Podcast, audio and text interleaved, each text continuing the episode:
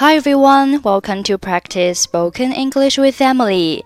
欢迎收听和 Emily 一起练口语，我是 Emily。Okay, today's sentence is May I have his full name? May I have his full name?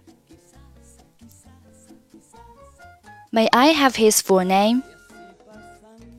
当问起别人名字的时候，你一定会说 "What's your name?" 其实更礼貌的表达应该是 "May I have your name, please?" 字面上理解是我可以有你的名字吗？其实它的意思就是你叫什么名字。Full name 意思是全名，所以 May I have his full name?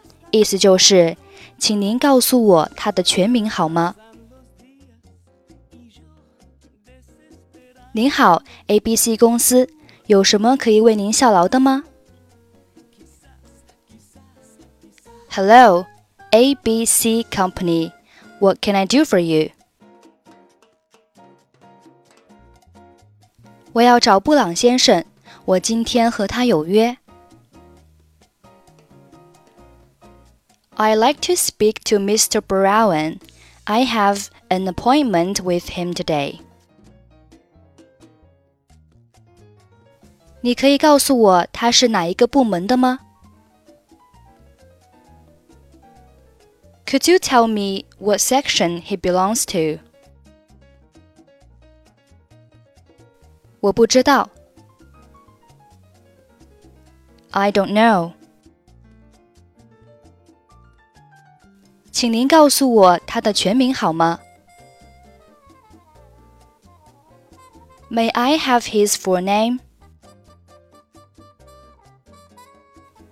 约翰·布朗，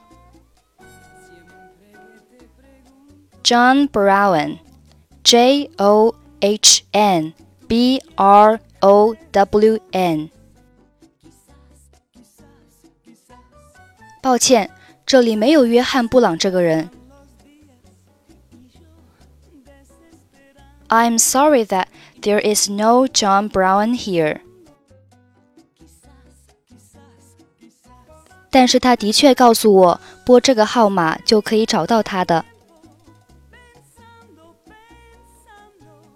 But he did tell me that I could find him by dialing this number. 我想您恐怕打错电话了，您最好再核对一下电话号码。I am afraid that you have got the wrong number. You better check it again.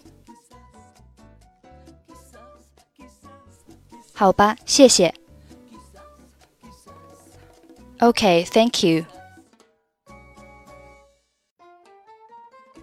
Hello, ABC Company. What can I do for you? I'd like to speak to Mr. Brown. I have an appointment with him today. Could you tell me what section he belongs to? I don't know. May I have his full name? John Brown. J O H N B R O W N. I am sorry that there is no John Brown here.